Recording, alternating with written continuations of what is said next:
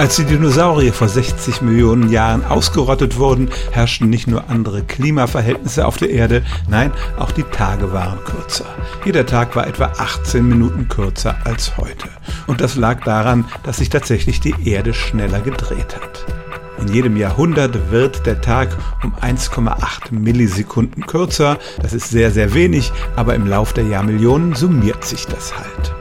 Warum ist das so? Da gibt es einmal die Gezeitenkräfte von Sonne und Mond, die die Erde bremsen, aber auch der flüssige Erdkern mit seiner trägen Masse trägt dazu bei. Das alles ist schon eine Weile bekannt und umso erstaunlicher war es, als im letzten Jahr Wissenschaftler entdeckten, die Erde dreht sich nicht langsamer, sondern schneller. Das letzte Jahr war das schnellste der vergangenen 50 Jahre.